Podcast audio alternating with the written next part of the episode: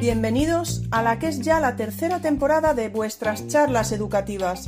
Recordad que estos podcasts, salvo excepciones, son únicamente los audios de las charlas que tienen lugar en YouTube. Por lo tanto, la calidad del audio dependerá de la calidad de las grabaciones en directo. También se puede perder algún detalle al no tener el vídeo, pero siempre podéis pasaros por mi canal. Muchas gracias por estar ahí. ¡Empezamos! Bienvenidos un miércoles más a vuestras charlas educativas. Creo que no he dicho ni buenas noches, buenas noches y bienvenidos. Es un placer para mí hoy, como decía, bueno, en los tweets, volver a la FP y de la mano de un grande, eh, José Luis, José Luis García. Bueno, ya no he dicho mal tu nombre, ¿verdad? Porque, no, no, hoy no, me llamo Javier. Vale, sí, vale, efectivamente, pero te he llamado José Luis. Bueno, como sabéis, antes de nada, noticias de las charlas educativas. La semana que viene vamos a hablar de bibliotecas del siglo XXI y hablaremos con Raquel de Lengua y con José J, ¿vale? José J, así es en Twitter. Teníamos a Loli, pero no podrá estar, pero le mandamos un saludo y un abrazo muy grande que seguramente esté por ahí, ¿vale? Desconectando un poquito, así que le mandamos un saludo muy grande. Sabéis que hemos tenido un space el domingo, ya está en YouTube, está en podcast. De verdad, no, los, no os lo perdáis. Fueron dos horas hablando de TEA desde dentro, de, de autismo, de CEA, como decía uno de los invitados que también le gustaba. Eh, os, recomiendo, os recomiendo escucharlo eh, al 100%. Volveremos con los spaces después de Semana Santa, ya para el 24 de abril. Hablaremos de educación em, para personas adultas. Y tengo que deciros, antes de pasar con José Luis, que os acordéis de que hay por ahí un podcast pendiente donde estáis invitados todos, el podcast de las charlas educativas en abierto, esa nueva cosa que se me ha ocurrido a mí, y estamos hablando de reuniones, claustros, dirección, relación entre compañeros, está abierto a todo, ¿eh? A vosotros y también a las familias, que me preguntaba hoy una compañera, Beatriz, ¿podéis mandar un podcast como familia comentando cómo son las reuniones con los profesores o cómo os gustaría que fuera con los docentes? Sin más, ¿vale? Porque ya José Luis tiene muchas cosas que contarnos. Así que sin más, eh, José Luis, muchísimas gracias por estar aquí. Sé que te vas a presentar tú mismo porque me vas a hacer ese favor a mí. Así que cuando quieras, de verdad es un placer tenerte aquí hoy. Pues muy buenas noches, Ingrid. Muchísimas gracias por, darme la oportunidad, por, traerme aquí a un espacio del que soy fan. Hace un ratito estábamos hablando de, del atracón de charlas educativas que, me doy siempre que puedo, eh, sobre todo con los podcasts. Y nada, vamos a, aliarnos que hay muchísima tela que cortar y, que empiece el show. A ver lo que nos tienes preparado. Tú dime cuando quieras que comparta. Ahora, ¿verdad? ¿Le doy? Ya puede. Venga. Bueno, em, eh, le comentaba a Ingrid que, iba a, presentar casi desde el, minuto cero, porque quería que viera también esta cosita, que no sé si la estás viendo ahora mismo, supongo que sí, ¿verdad? Eh, nada, lo primero es eso, darle las gracias, darle la enhorabuena eh, por, crear un espacio, por, unirnos a todos eh, por la invitación. Ah, gracias a, todos por estar ahí escuchando ahora mismo y, a todos los que me precedieron porque de ellos eh, aprendemos muchísimo y, vamos a seguir aprendiendo. Saludos al claustro virtual, a todos los asistentes que estáis en directo, a los que nos vais a ver o escuchar en, diferido, a la gente que está desde Latinoamérica, desde otros países, en fin, a, a todo el mundo que estáis por ahí, ¿vale? Así que nada, vamos a ver si, si se da bien la cosa. Eh, como decía Ingrid, bueno, pues yo soy José Luis García Martínez. Eh, me conocéis en Twitter como profe JL García y soy profesor técnico de formación profesional de la especialidad de sistemas y aplicaciones informáticas y pertenezco al Departamento de Informática y Comunicaciones del IEL Los Cerros de Úbeda. Bueno, esta presentación que estáis viendo la vamos a dejar eh, disponible pues para que podáis acceder a ella. No sé si todo lo que he incluido en esa presentación eh, voy a poder expresarlo o contarlo, pero bueno, va a estar ahí con todo tipo de enlaces por si necesitáis eh, contactar conmigo en algún momento. Bueno, como decía, soy profesor, eh, ya sí que, bueno, desde, hace ya varios años como funcionario de carrera, pero como muchos de nosotros, pues bueno, todos tenemos una pequeña historia. Y ahí tenéis pues algunos de los centros por los que he pasado, esa carretera que está ahí andando eh, pues me ha llevado casi por una gran parte de Andalucía, eh, de Córdoba, Cádiz,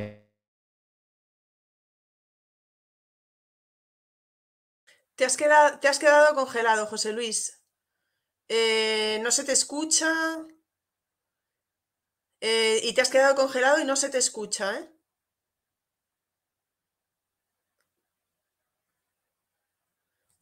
Estamos aquí esperando. Yo no. A ver si lo voy a poner aquí. ¿Los demás me estáis escuchando en YouTube a mí? ¿Es José Luis el que se ha quedado congelado? A ver si voy a ser yo. A ver.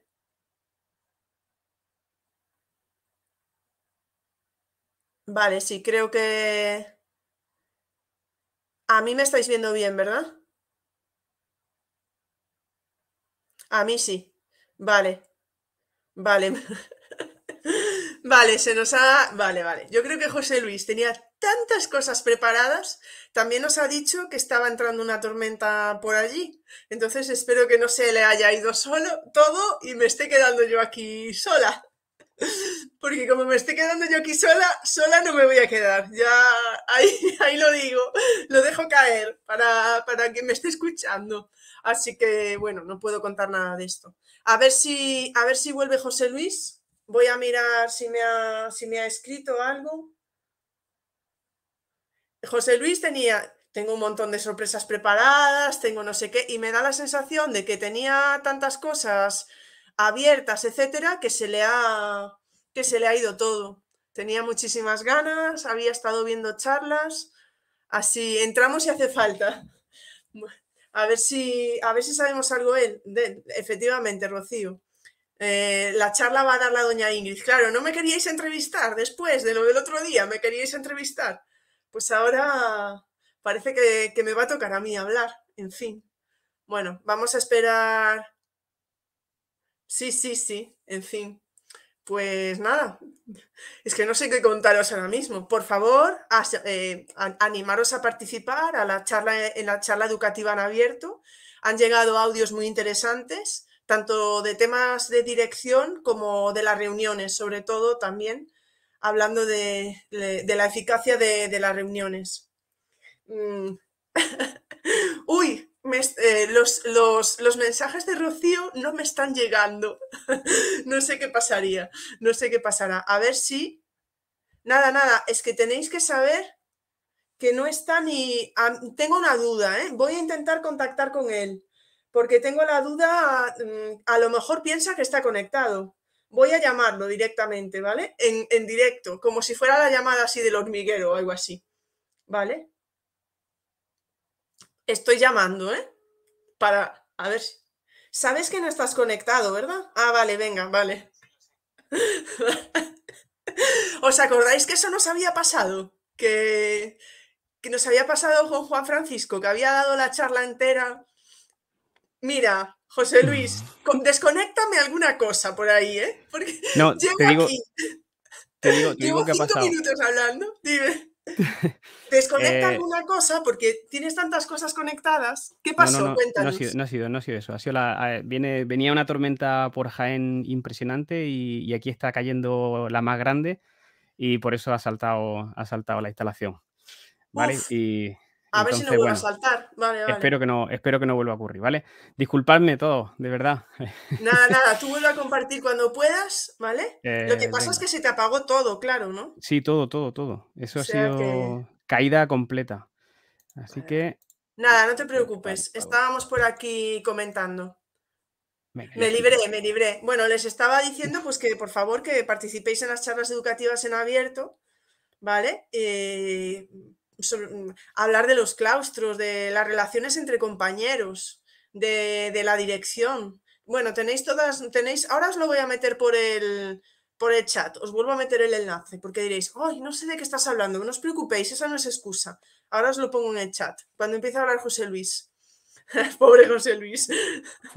Ay, con las ganas que tenía, si pasa esto. Bueno, esto, esto es lo que hace una charla inolvidable. ¿Vale? Tú avísame cuando estés con, con, el Genial y me avisas, ¿eh? O sea, yo lo estoy viendo que aún estás. Ahora, ¿sigo? Venga, venga. Venga, dale. Bueno, como, como, estaba comentando antes de que se fuera eh, la instalación eléctrica, eh, eh, bueno, he pasado por muchos institutos y, desempeñando ahí pues una gran cantidad de, labores, desde tutor de ciclos formativos, pasando por vicedirección, miembro del equipo de coordinación pedagógica del programa Comunica, asesor de la red profesional, coordinador TIC, docente, bueno, ahí tenéis una lista bastante, bastante extensa. Actualmente, bueno, pues eh, soy profe de, de, ciclos formativos de grado superior y de grado medio. En los ciclos de informática, de administración de sistemas informáticos en red, eh, imparto el módulo de administración de sistemas operativos, proyecto y, llevamos la FCT en segundo. Y en el ciclo de, grado medio, eh, bueno, perdón, en el, de grado superior de telecomunicaciones e informáticos, STI, eh, en modalidad dual, pues imparto el, módulo de sistemas informáticos y redes locales en primero. Y en el grado medio, como decía antes, pues en el de sistemas microinformáticos y redes, imparto sistemas operativos monopuestos. Bueno, también he impartido clases en FP básica, en FP semipresencial, bachillerato, en cuarto de la ESO. En fin, cuando empiezas como interino, casi que te toca eh, impartir clases en, en lo que se tercie, ¿no?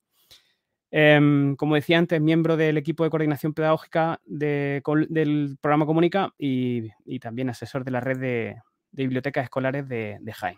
Bueno, vamos al, turrón. Em, la charla, pues cuando me preguntó Ingrid qué, título quería, quería aportarle, pues eh, pensando, dije, bueno, pues imaginar para motivar en FP, ¿no? A ver cómo nos, eh, nos las ingeniamos para, para, hacer que ese alumnado que nos llega, pues esté motivado y realmente tenga gusto por aprender, ¿no? Le pongo por aquí un más allá porque después veréis que hay alguna que otra cosa que, también eh, puede ser interesante tener en cuenta a la hora de, esa motivación, ¿no? Bueno, em, ¿cuál va a ser la estructura de la charla si nos deja la electricidad? Pues eh, bueno, esos son los puntos que vamos a tocar. Vamos a empezar por la imaginación al poder, el por qué y para qué, el a tener en cuenta. Luego saltaremos al how do I do it, eh, el 3 de 1 evaluación y, una pequeña sorpresa, ¿no? Bueno, una pequeña que será bastante grande. Y al final, pues, tendremos el turno de preguntas, que espero que seáis benévolos con, conmigo y, os pueda contestar lo, mejor posible. ¿De acuerdo? Bueno, pues empezamos. Imaginación al poder. Bueno, si lo pensamos, eh, muchos de los que hemos venido por aquí a, a contar nuestras cuestiones. Eh, somos de la generación de aproximadamente de los 70, de los 80. Alguno habrá que sea un poquito mayor y alguno habrá que y alguna que sean mucho más jóvenes, ¿no? Pero en realidad entre los que somos de los 70 y los 80 fuimos o somos una generación muy creativa, ¿no? Al 100%, digamos crecimos con películas como las que estáis viendo, ¿no? Que a muchos suenan y muchos de vosotros y yo incluido, pues hemos utilizado para, desarrollar nuestros proyectos, ¿no? Jugábamos en la calle, eh, algunos de nuestros amigos y amigas tenían videoconsolas o incluso ordenadores. Y todos aprendimos en una escuela pues clásica, del tipo clásico. Y quizá pues fueran tiempos más tranquilos, la verdad, más o menos.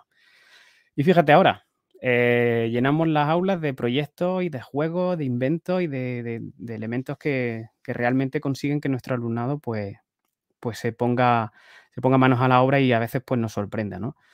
No sé, si nosotros con, esas mimbres llegamos hasta donde estamos llegando ahora, no sé hasta dónde pueden llegar ellos cuando, ellos y ellas cuando sean docentes, los que, los que lleguen a serlos, ¿no? Pero claro, para, el, motivarle, o, si éramos creativos eh, y queremos motivarle, pues también tendríamos que analizar el por qué y el, para qué lo vamos a hacer, ¿no? Eh, ¿Por qué? Pues, pues, primordialmente porque quiero motivar al alumnado, quiero llegarles, quiero emocionar, eh, incluso egoístamente hablando o, incluso compartiéndolo con ellos, pues queremos disfrutar ¿no? de, de la experiencia. A lo mejor lo que busco es coordinarme con otro, o cambiar el chip, o mejorar mi práctica, como es lógico, o incluso seguir tendencia o moda, porque algunas veces sí también nos hemos encontrado con que, bueno, pues hay ciertas metodologías que pueden sernos interesantes y que en ese momento pues están más en boga, ¿no? O incluso el, crear este tipo de cuestiones motivantes puede ser una vía de escape, ¿no? Después veremos un caso especial. Eh, quizá queramos diferenciar nuestras clases, que nos recuerden, yo creo que casi todos queremos que nos recuerden, ¿no? Como, como profes. Que queremos sorprenderles, queremos experimentar cosas que no hayamos hecho alguna vez, incluso hacer amigos, ¿vale? En, todos los sentidos. Puede ser que quiera trabajar más o menos, no sé. Yo para mí que es trabajar más, pero bueno. Y por fin, pues lo que todo el mundo también queremos es que, mis alumnos aprendan ya de una, de una vez por todas y, y de, la, de, la, mejor manera posible, ¿no? En fin, todas esas son las razones, pero para, para desarrollar proyectos o experiencias, pues también tenemos que tener en cuenta ciertas cosas, ¿no? Eh, cuando se trata de, de, esas gamificaciones o, proyectos, pues el motivo o la idea que, que hace surgir e, ese tipo de experiencia mmm, tiene que estar claro y tiene que tener una consistencia importante y, esa idea tiene que estar entroncada o tiene que estar muy relacionada, como sabéis, con los contenidos, ¿no? Y mm, uniendo esas dos cosas, eh, hay que darle también una, una, mm, importancia a la narrativa eh, y que tenga pues, fluidez y que mm, quizá pues, eh, bueno, en unas primeras etapas, cuando, cuando estéis generando, algunos de vosotros que no lo hayáis hecho nunca o estéis empezando, estéis generando narrativas, pues claro, al principio cuesta, ¿no? Y incluso los que a lo mejor ya lo hemos hecho en alguna ocasión, pues también nos cuesta trabajo, eh, pues coser ese, ese, traje a medida, ¿no? Luego también tienes que tener en cuenta, o, yo te recomendaría, porque prácticamente yo lo que quiero contaros es la experiencia que yo tengo, es el que tengas en cuenta cómo es el grupo, ¿no? Y eh, de ese año, porque todas las cosechas, como yo eh, quizás le llamo, es, eh, son diferentes, ¿no? Hay, hay, años en los que tienen mejores grupos, otros que los grupos no son tan, tan fluidos o, tan, o están tan predispuestos. Y luego también selecciona, eh, o, deberíamos de seleccionar a qué grupos va, va dirigido. Eh, el alumnado debería de saber cuál es su papel o qué deben de saber, pero tú también tienes que saber, eh, o, sea, qué, qué, debes saber tú, ¿no? ¿Qué, y qué formación necesitas y qué competencias tienes que desarrollar, ¿no? La, mm, eh, en la página de la derecha, pues él habla de la metodología. Conocer bien la metodología, pues supone que, vas a tener garantías de que esa experiencia te salga bien. Pero claro, para, para, que esa metodología la apliques correctamente, lo lógico es que tengas algo de formación, eh, ya sea formal o, informal, ¿no? Eh, otro apartado al que yo le presto especial atención y, lo hablaba en alguna ocasión con, con alguno de los compañeros, como Leónida, eh, es la estética, ¿no? La estética para mí es una cuestión muy importante. Y viendo charlas anteriores, como os decía, eh, muchos de los compañeros y compañeras que generáis experiencia, mm, yo, yo la verdad que flipo, ¿no? Porque tenéis una, un, gusto por hacer las cosas con, con, una estética muy, muy interesante, ¿no? Es decir, el cómo se lo presenta, le llama la atención. Eh, una recomendación muy importante a la hora, por ejemplo, de, plantear eh, proyectos o, gamificaciones, ¿no? El momento. El momento, elegir un momento adecuado, yo creo que, es, fundamental, ¿no? Si, no elegimos el momento adecuado, se nos puede venir todo, todo el aparejo y, y la verdad que, que, da mucha rabia porque el trabajo lo, lo perdemos, ¿no? Y luego la duración. Eh, hay proyectos como, como, puede ser el proyecto Heimdall que, que ya va por cinco años. Entonces, a veces las duraciones hay que controlarlas en ese sentido, ¿no? La colaboración y la coordinación con los compañeros o con otros eh, profesionales, pues también hay que, hay que mm, prestarle especial atención, porque a lo mejor también si las colaboraciones no son desde de dentro del centro, sino también desde fuera o desde otros centros, pues eso enriquece, pero también eh, hace que las cosas puedan complicarse, ¿no? Y siempre tener en cuenta, como también decía otro compañero en otra charla, que, no siempre todo sale bien, ¿no? Y que hay que tener en cuenta las posibles dificultades eh, de todo tipo y sobre todo también, y hoy me remito a lo hecho, con la tecnología o, con la electricidad, ¿no? Que, que, se nos puede complicar la historia y, y, bueno, todo eso hay que tenerlo en cuenta y, y tener algún plan B, aunque el nuestro ha sido Ingrid, que, que ha hecho ahí un speech bastante bueno y mientras yo me volví a reconectar, ¿no? Importante el, la difusión, el cómo lo, lo, lo muestras al mundo. Eh, hay muchas maneras y no solo es crear o publicar cosas en Twitter o crear una página web o entrar en las redes sociales. Hay otras muchas formas de difusión. Y por último he puesto la financiación porque en, formación profesional, en algunos proyectos, pues es importante tener en cuenta que mm, puedes necesitar cierta financiación, ¿no? Y, y el contar con, con fondos que te permitan adquirir material, pues eh, se convierte en algo a veces imprescindible, ¿no? Entonces, todo eso sería, bueno, cuestiones que yo eh, a lo largo de estos años, pues podría recomendaros que, que, tengáis en cuenta a la hora de hacer proyectos y ahora, pues, directamente, que es a lo que yo he venido, que es a contar un poco cuáles son los proyectos y las experiencias con las que he intentado motivar a, mi alumnado, ¿no? Eh, pues vamos a ello. Empezamos. Em, creo recordar que a mí me llamaron como interino en el año 2003, ¿vale? Y en ese finales del 2003 llegué a, Roquetas de Mar y eh, saludos por aquí a, a Turaniana, que fue mi primer destino.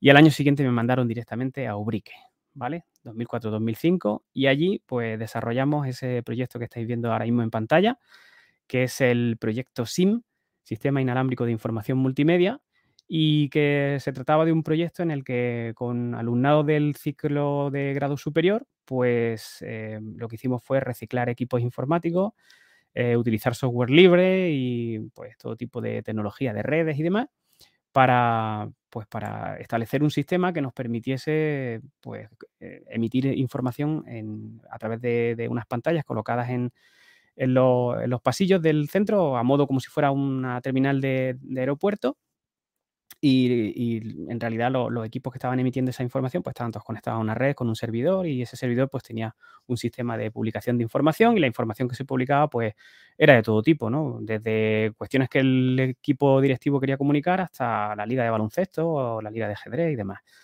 Bueno, ahorrábamos papel, fijaros qué cara de chiquillo, cuánto hace ya de aquello, ¿no?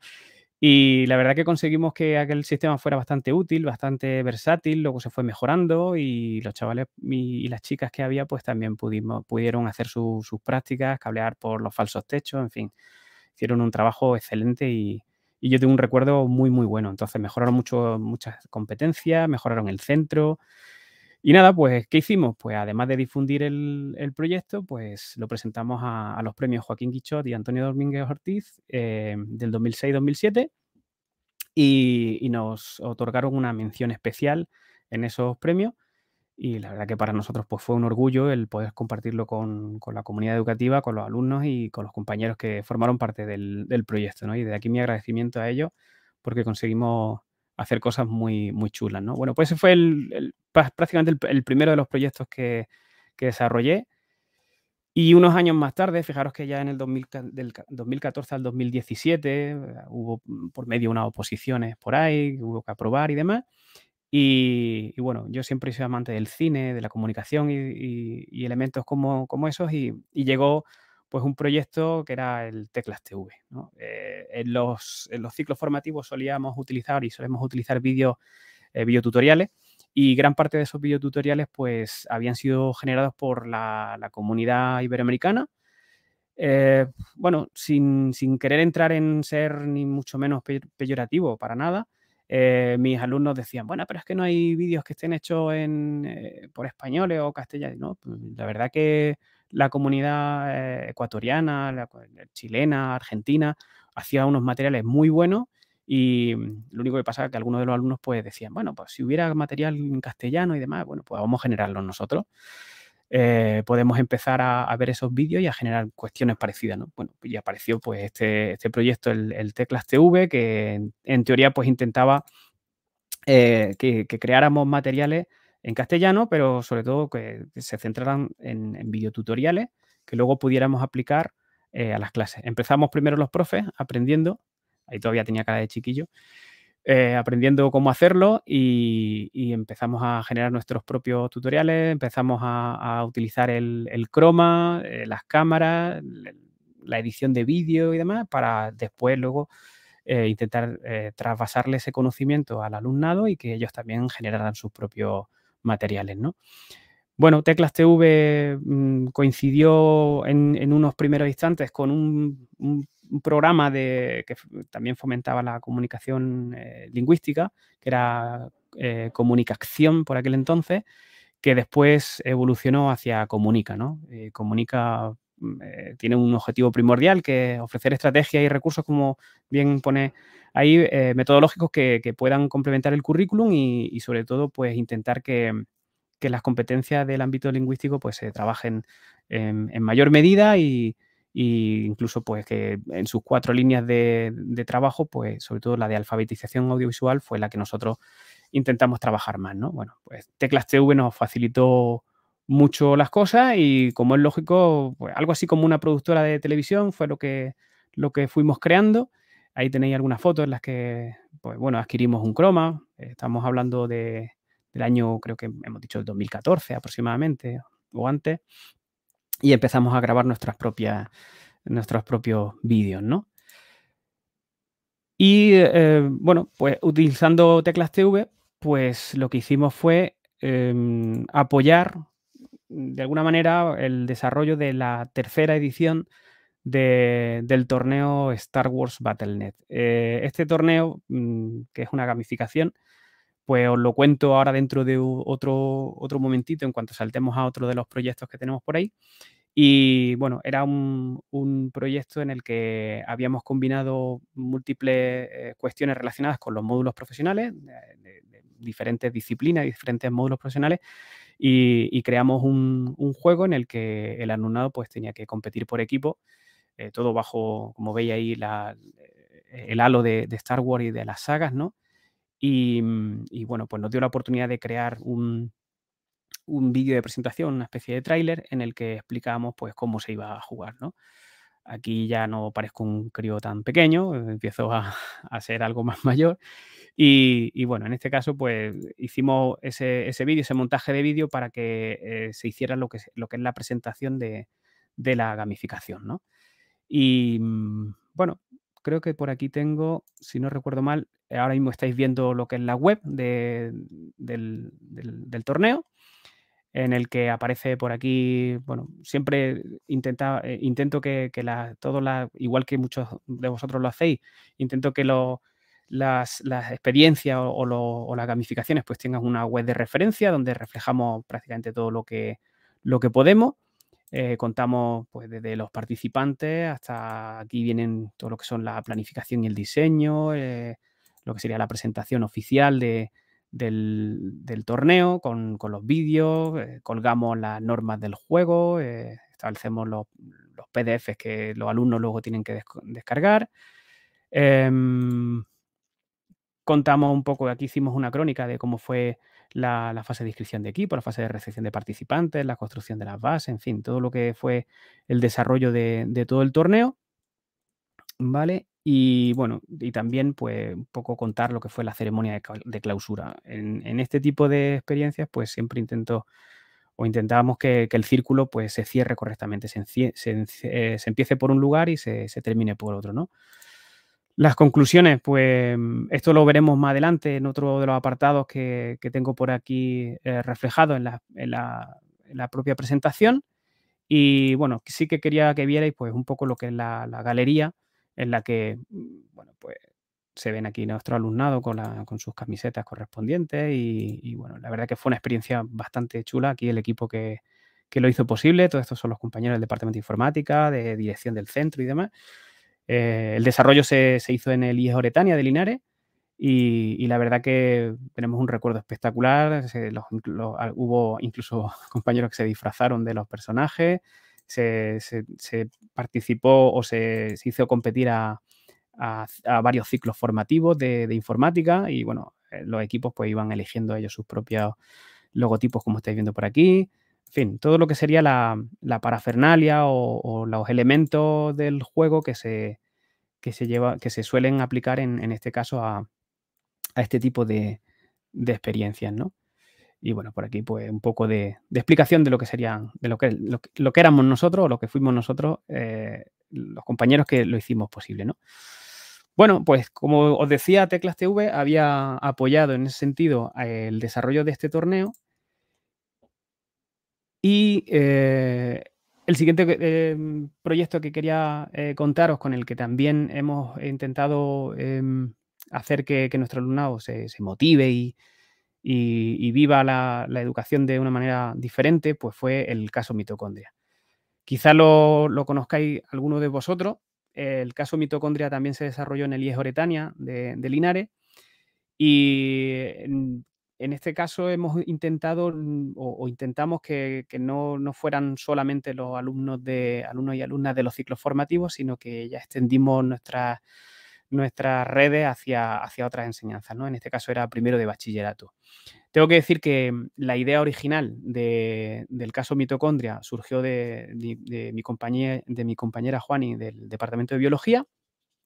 Tenía intención de hacer una serie de experimentos en el, laboratorio relacionados con ADN y con eh, diferentes elementos relacionados con la biología.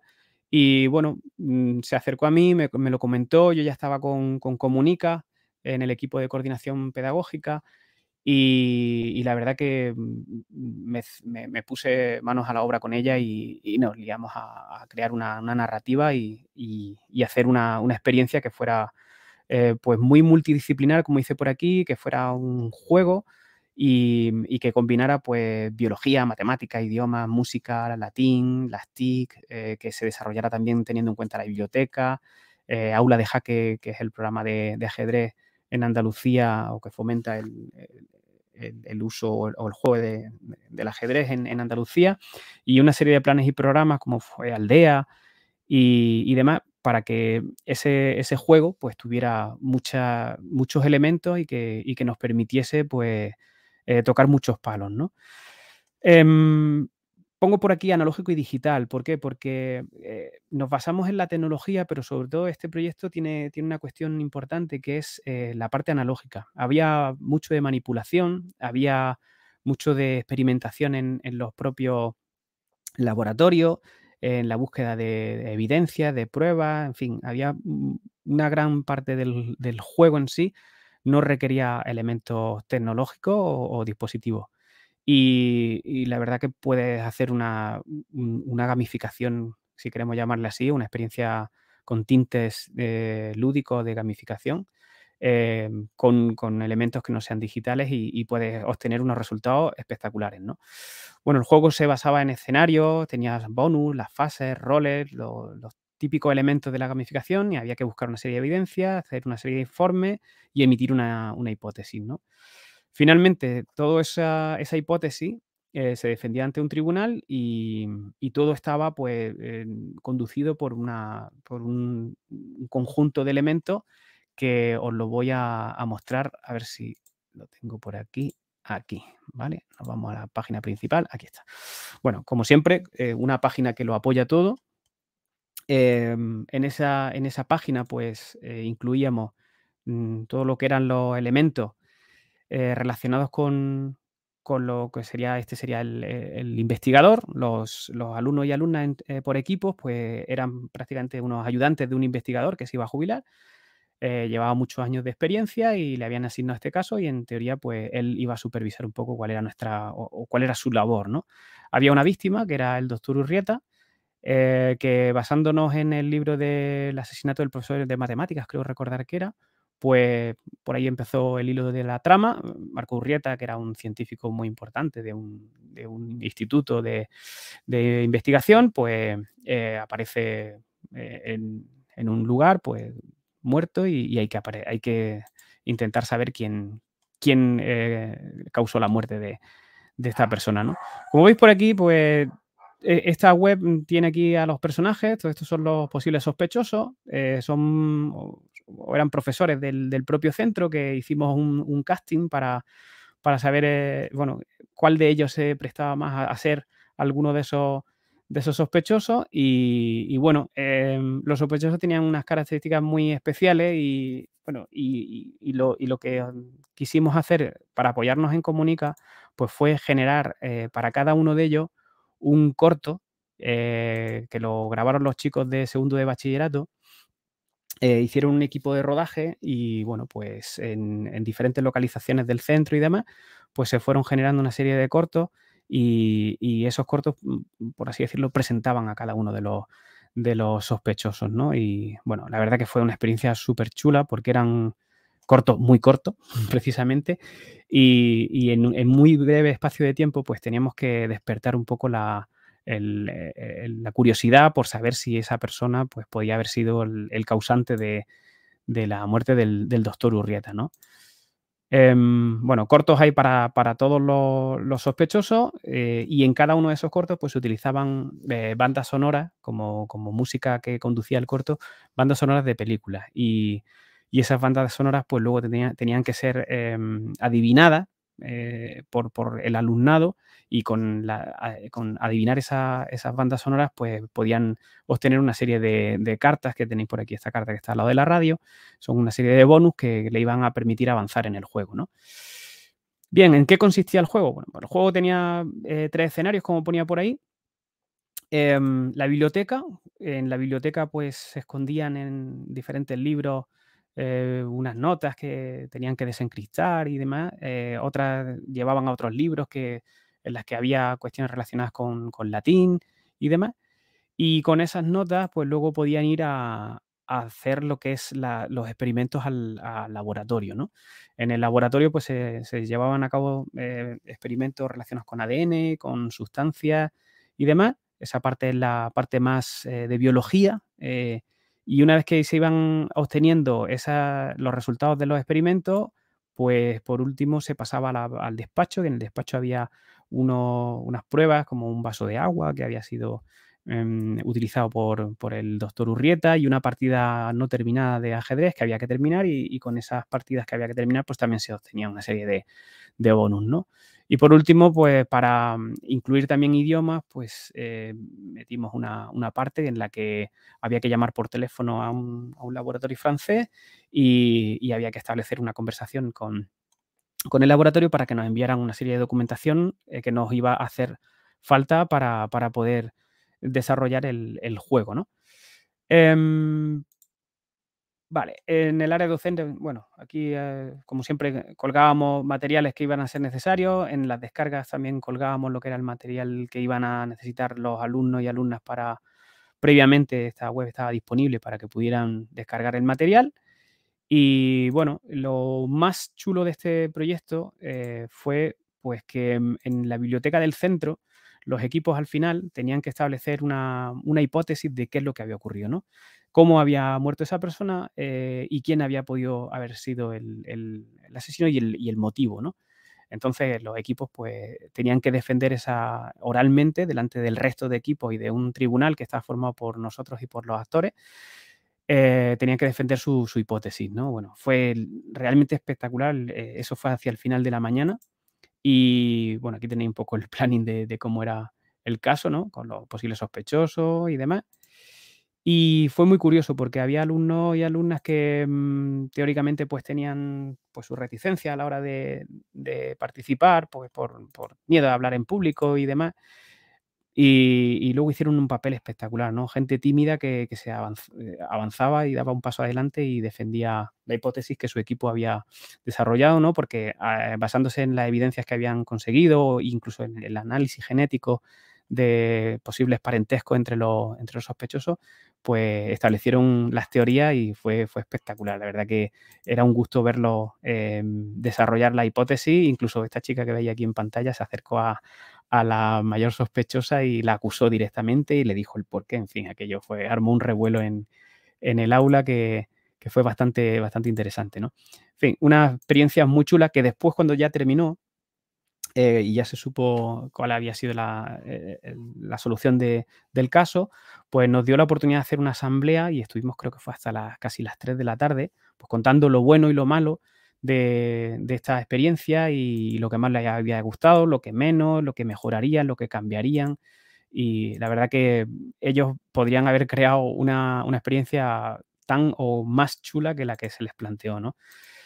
Em, al principio de, mi, intervención hablaba de, que uno de los motivos para crear experiencias de este tipo, proyectos, em, quizás fuera em, para cambiar el chip o incluso para, mm, darte otro aire a la hora de, dar clases, ¿no?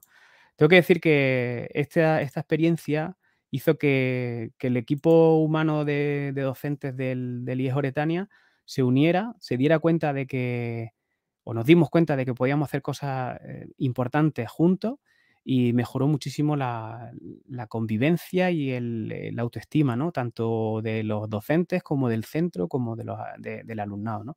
Entonces, como, entre comillas, ¿vale? Vamos a ponerle las comillas bien grandes, como terapia, eh, fue bastante importante, ¿no?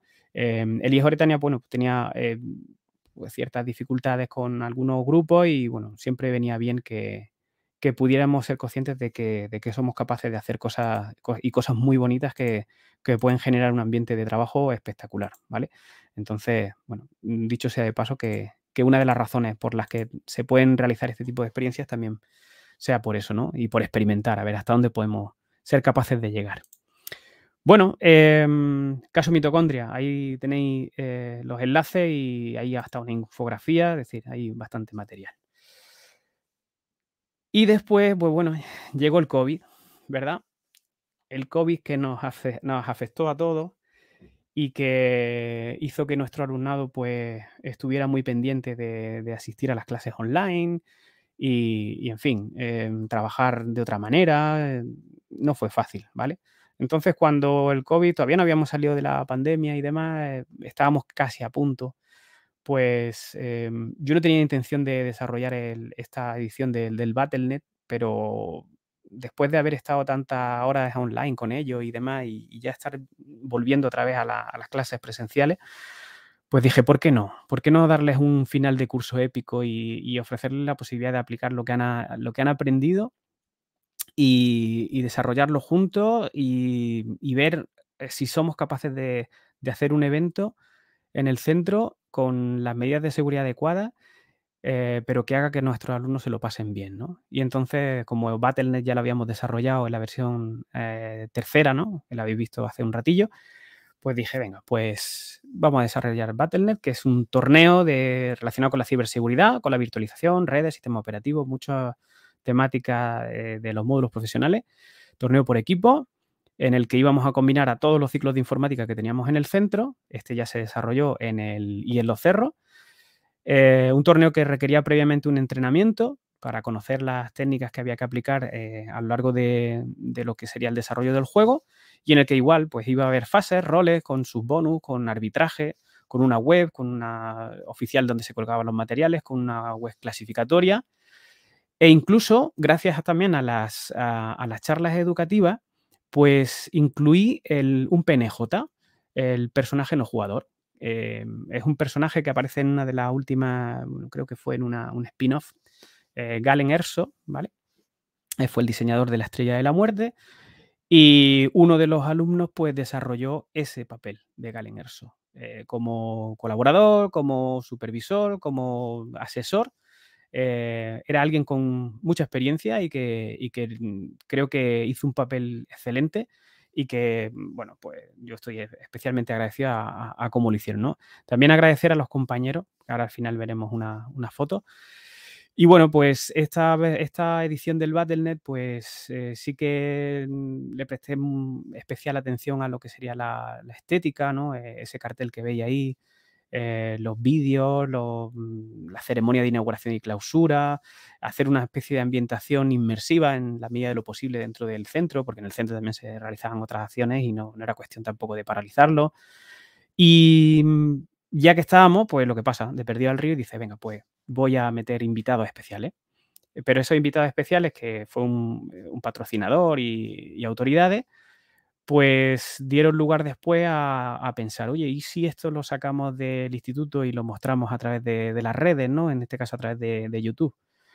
Y, pensé, pues bueno, pues vamos a montar un, streaming en directo porque creo que nunca se había visto una gamificación retransmitida en directo, ¿no? Pues eh, allá que fuimos. Bueno, antes de pasar a la siguiente diapositiva, lo presentamos a los premios Espiral, que como digo, había muchas maneras de, difusión y una de ellas, yo considero que una difusión espectacular son los premios, ¿no? Intentar hacer que, estos proyectos, pues, participen en algún tipo de jornadas, congresos y demás, y además presentar los premios, creo que es una manera bastante buena de, darle difusión. Y eh, al hilo del directo, pues nada, nos liamos la manta a la cabeza em, y llamé a todos esos jugones que tenéis en pantalla.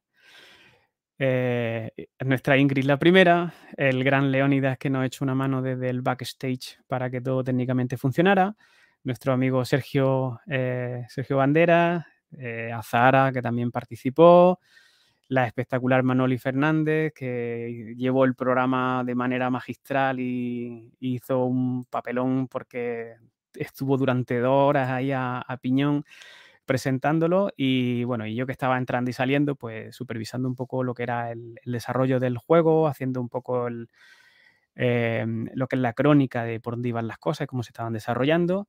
Y bueno, fueron casi dos horas de directo por internet y por YouTube. Y la verdad que fue una experiencia chulísima. Yo creo que no se había hecho eh, una retransmisión así en, en directo. Y, bueno, por aquí aparecen, creo que aparecemos aquí los últimos, en los últimos minutos aparecemos todos, si no recuerdo mal. Bueno, por aquí está Ingrid. Y, aquí estábamos los, los, jugones, como yo les llamo, eh, pues comentando, comentando cómo había ido todo, ¿no? La verdad fue una experiencia eh, muy, muy chula, muchísimo trabajo, mucho estrés. Eh, y también me gustaría, aparte de a ellos que me ayudaron y gustosamente pues participaron y lo hicieron de una manera magistral, como, como ellos saben hacer. y yo aprendí con ellos una, una, barbaridad. Pues también quería agradecer a, todos los compañeros del Instituto de, los Cerros que, participaron y, a los alumnos que, disfrutaron con, la experiencia. ¿no? se metieron en los papeles de, de rebeldes y de imperiales y hicieron un trabajo muy chulo. Invitamos también a, una asociación eh, relacionada con, Star Wars que suelen hacer eh, cuestiones benéficas y demás para que vinieran al centro algunos de ellos y bueno, pues tuviéramos la oportunidad de, echarnos alguna foto y de que cualquiera que quisiera pues y que fuera igual de friki o más que nosotros pues tuviera su, su momentillo ahí con, los personajes de, de la saga, ¿no? Em, incluso mm, de algún curso que habíamos hecho de drones, pues también hicimos una pequeña demostración con una piloto de drones excelente y, un piloto que fueron Pepe Castillo y Concha. Eh, y la verdad que, echamos un, rato bastante, bastante chulo, ¿no? Acudieron medios de comunicación, el patrocinador también pues disfrutó lo suyo. En la verdad que fue eh, efectivamente un final de curso épico y mereció mucho la pena. Eh, la ambientación que veis pues, estaba hecha por alumnado de la, de la FP básica, que, también colaboró, en fin, que eh, creo que, fue un, momento para aplicar lo que habían aprendido en clase y, y, disfrutar, ¿no? Muy bien, bueno, espero que no sea, no esté siendo demasiado pesado, creo que voy bien de tiempo, voy a intentar eh, llegar a, tiempo a lo que debo. Bueno, y el, eh, otro de los proyectos, yo creo que este es uno ya de los últimos, es el, proyecto al que quizá más tiempo he dedicado y, al que le tengo un, especial cariño, ¿no? Y que me ha traído pues muchas alegrías y también mucho trabajo, muchísimo. Es el proyecto Heimdall.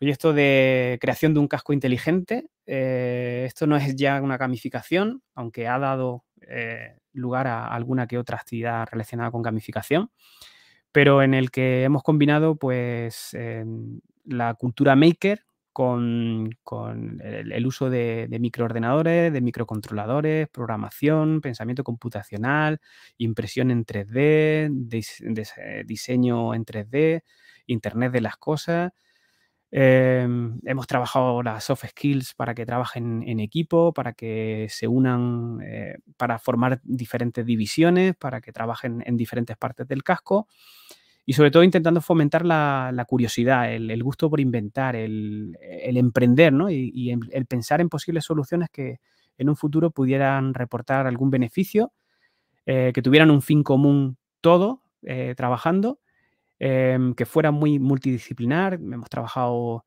eh, matemáticas, hemos trabajado física, hemos trabajado, mm, como veis ahí, eh, diseño, diseño en 3D, muchas disciplinas, la verdad. Y también la comunicación lingüística. ¿Por qué hablo de la comunicación lingüística aquí? Pues porque normalmente un, eh, los proyectos en NFP pues eh, el, alumno o la alumna pues, hace su proyecto, lo, defiende delante de un tribunal y, ahí se queda la cosa, ¿no? Bueno, pues se trabaja también la, cuestión lingüística, pero en algunos casos pues fue en uno de los años, porque este proyecto se desarrolló en, empezó en el IA Bretania, eh, después ha, continuado en el IEL Los Cerros y el IEL Nuestra Señora de los, Remedios de Urique, eh, Cádiz, pues ha participado también un poquito, ¿no?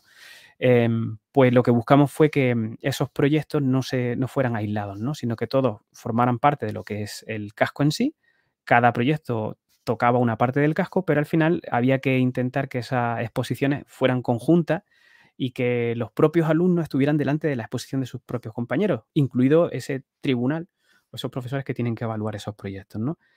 Y, la verdad que cambia, cambia mucho la cosa. De, ver a un alumno nervioso delante de sus profesores explicar esos proyectos, eh, a verlo delante de sus compañeros y ver cómo sus compañeros le preguntan y se sorprenden de, hasta dónde han llegado con el proyecto, eh, es muy, muy, muy curioso con su división, quiero decir.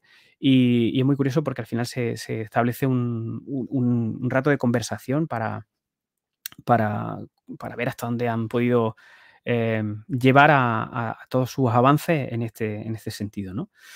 Proyecto Heimdall pues tiene una web, como es lógico. Eh, antes de pasar a la web, como digo, eh, voy a pasar a ella, pero voy a pasar a ella de una manera diferente. Es decir, me voy a ir directamente, bueno, esta es la web, me voy a ir directamente a donde estoy, aquí, a los, aquí el proyecto, me voy a los premios, ¿vale? Bueno, proyecto Heimdall ha tenido cuatro galardones, una pieza de bronce en, los premios Espiral del 2020, eh, una mención eh, de honor o mención especial en, los premios de grandes iniciativas de Antena 3 y la Caixa, Orange y la Universidad Internacional de Valencia. Eh, obtuvo un premio SIMO en el 2017 a la mejor experiencia educativa Maker y un premio Inspira de, la, Consejería de, la Delegación de Jaén. también pues pues fue galardonado en ese sentido, ¿no? Bueno, pues la verdad que muy contentos porque este premio, o estos premios en este caso, pues hacen que, pues, que se corrobore que, ese, que ese proyecto, la verdad que, ha tenido un largo recorrido y un, impacto bastante importante en, lo que son las competencias del alumnado, en, los, docentes que hemos colaborado y en, el conjunto de elementos que hemos aprendido a lo largo de ese camino. Eh, yo siempre les decía cuando empezábamos el proyecto, digo, mira, a me da igual que, que consigáis hacer que los sensores láser funcionen o que los rayos láser funcionen. Lo que quiero es que aprenda el camino es lo importante, ¿no? Eh, el llegar al final, bueno, pues como proyecto que es de investigación, eh, ya veremos si llega, ¿no? Y bueno, en esta web pues tenéis toda la información relacionada con el proyecto, desde qué metodología hemos utilizado, cómo hemos evaluado, que ahora después hablaremos, un blog técnico, una bitácora, en fin, tiene una cantidad de información muy importante con, conferencias que se han dado en Málaga, en, en Malacabot, eh, bueno, en fin, hay un, montón de, elementos que, que, son dignos de mención, pero que por tiempo mm, va a ser casi imposible. ¿Por qué va a ser casi imposible? Porque eh, yo quiero, ahí está, yo quiero ahora llegar al momento maker, ¿vale? El momento maker, y ahora me, voy a arriesgar un poco y vamos a ver si, si me sale, el momento maker, pues va a llegar ahora. Dadme un segundo. Porque veis que la cámara cambiado un poco la iluminación y allá vamos. Eh, Ingrid, si quiere, corta un momento la, la presentación, si es posible. Está, está. Vale, estamos. Se está viendo el casco, ¿verdad? Sí, sí. Vale, vamos a ver si soy capaz de llevarme el micro hacia donde tengo que llevarme el comentario.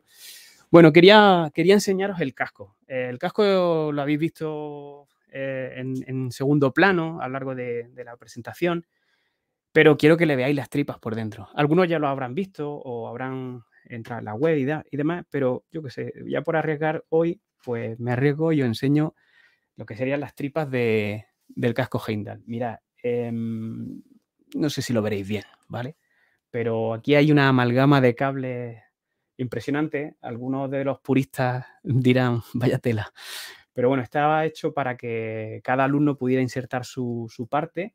Eh, voy señalando si puedo. Mira, esto que se ve aquí es una Raspberry Pi, ¿vale? Una Raspberry Pi o Raspberry Pi, que es eh, un elemento como es el, que estáis viendo ahora mismo en pantalla, que es un microordenador, ¿de acuerdo? Y este es el que hace todo el procesamiento de la información que el casco eh, gestiona. ¿no?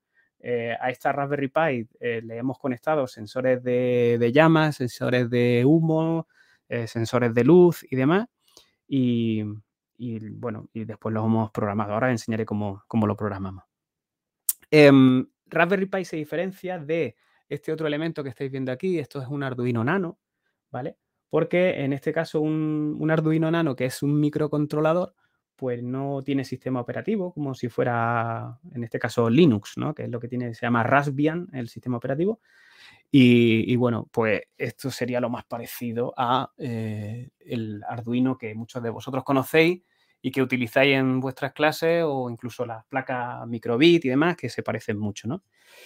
Y este año, pues eh, la evolución de este casco nos va a llevar hacia un camino que estamos explorando y que ahora voy a intentar enseñaros porque voy a coger ahora esta pequeña batería que tengo por aquí porque necesito conectar una cosita que quiero enseñaros, ¿vale? Estoy como en, los momentos de cacharros de, de Arte, ¿vale? Mira, no sé si lo... Sí, yo creo que sí lo estáis viendo. ¿Veis esa pequeña pantallita que está apareciendo ahí, verdad? Ahí está. Bueno, ahí está escaneando mis redes o las redes cercanas de que hay wifi y demás. No sé si se verá nítido. Espero que sí. Y en este caso, pues eso que estáis viendo es un microcontrolador, un ESP32, es el hermano mayor de, los Arduino, que en este caso sería un Arduino con esteroides y que nos va a permitir pues gestionar desde giroscopios y demás, pero ya eliminando ese elemento ya tan, tan voluminoso como era la Raspberry Pi que habéis visto y, que en este caso pues nos va a permitir evolucionar el casco para eh, conseguir crear uno pues eh, algo más Mm, algo más, más, profesional, ¿no? En este caso, eh, el casco no va a ser impreso en 3D, sino que va a ser un, casco, eh, creo que va a ser de moto, si no recuerdo mal, lo que habían elegido los alumnos, y, vamos a integrar en él, pues, ese dispositivo em, y, esperemos, pues, hacer que, el casco, pues, tome una forma algo más, más real, ¿no? Eh, yo, como yo, como yo le digo, ¿no? El casco ahora mismo es pues, muy como veis, muy, muy de juguete, ¿eh? Eh, no, lo, puedes utilizar. En este caso, pues bueno, intentaremos que, se convierta en algo real. Vale, Ingrid, ¿puedes ponerme la pantalla? Si, ya estamos. Bien, bueno, em, era el momento maker, creo que ha salido, más o menos, y llegamos a la parte de evaluación. Em, como, como sabía que, no sé si estará aquí, que por ahí eh, está escuchando. Está escuchando, vale. Eh, bueno, voy a empezar por la parte que, puede ser la, más compleja, ¿no? Si técnicamente puede ser complejo este último proyecto, pues esta parte para, algunos de nosotros también la es, ¿no? Cuestiones sobre evaluación. Bueno, ¿qué hemos intentado evaluar en, la gran mayoría de proyectos y experiencias que, os he mostrado, ¿no? Pues el, el, aprendizaje, bueno, pues hemos intentado que el alumno se autoevalúe, que coevalúen, que ver si los resultados de aprendizaje se han, se han logrado, si las competencias pues, pues también, eh, si ha habido determinadas soft skills que se han trabajado, en fin. Eh, sobre todo el, evaluar el aprendizaje pues con los instrumentos típicos. ¿no? Luego también eh, hemos evaluado la experiencia o los proyectos, es decir, su calidad, el cómo se han desarrollado, si, si serían replicables o repetibles eh, todo eso también lo hemos estado evaluando. Los resultados, mm, creo que también es importante hacer algún tipo de, evaluación eh, con evidencia para ver cómo ha quedado el producto, hasta dónde hemos podido llegar, el impacto de determinada experiencia o la posible evolución. Y luego, pues, como digo de alguna charla que, he escuchado eh, hace poquito, pues hablar del feedback y del feed forward, ¿vale? De lo positivo de, los proyectos y de las experiencias, de lo negativo, de lo que ha estado ahí ahí y de hacia dónde podemos ir eh, para mejorar esa, esa, experiencia si las vamos a repetir en un futuro. ¿no? Entonces, bueno, para hacer esas evaluaciones, pues hemos utilizado determinados instrumentos. Mira, este gráfico ha, aparecido antes cuando hablaba del Battle.net, de la tercera edición, ¿eh? que se esto es un documento, es un póster en realidad, lo, integro aquí como PDF, eh, que mm, eh, es un estudio de la Universidad de Jaén, de, uno de sus departamentos, ¿vale? Del departamento de pedagogía, eh, que posteriormente a la realización del Battle.net de la tercera edición, pues hicieron una serie de, cuestionarios al alumnado para, conocer un poco cuáles, habían sido sus impresiones, ¿no?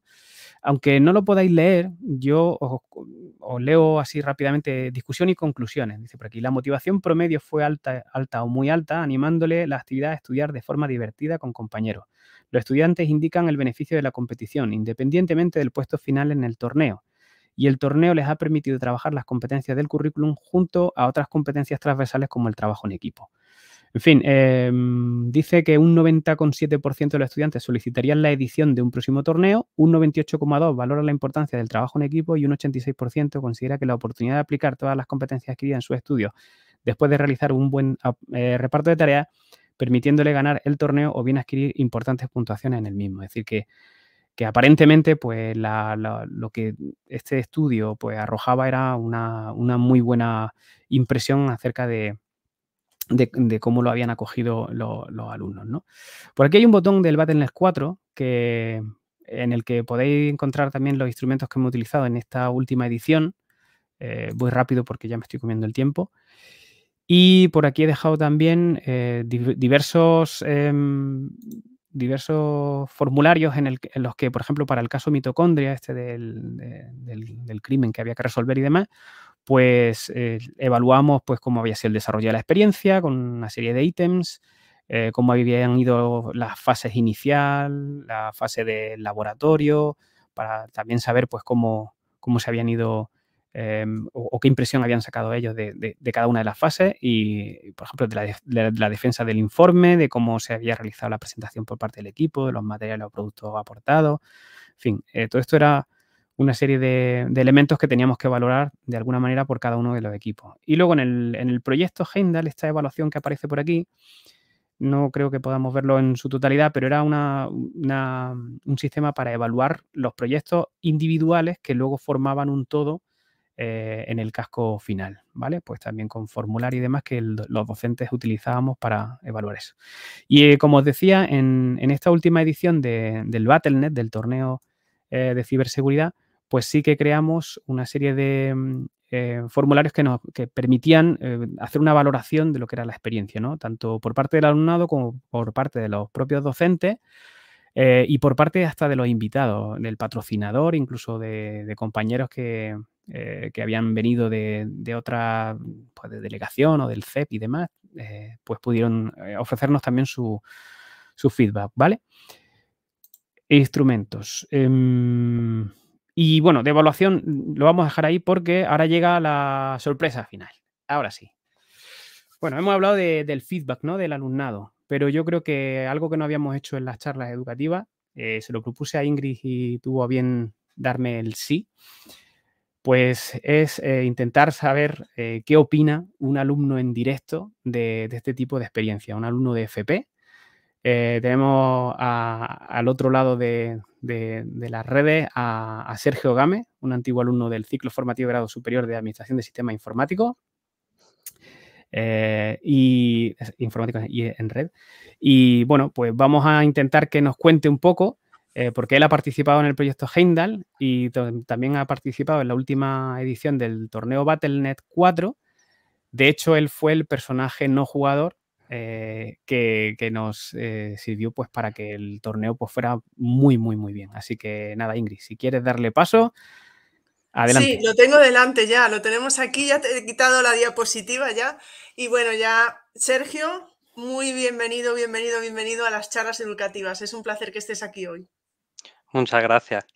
Pues bueno, antes de nada, principalmente daros las gracias a ambos por, invitarme, por permitirme dar la voz, la, humilde voz que, tiene el alumno en este, en este ámbito. Y bueno, pues por supuesto también dar las gracias a todos los que nos están viendo, porque creo que al fin de cuentas la experiencia la verdad es que, que está siendo muy enriquecedora.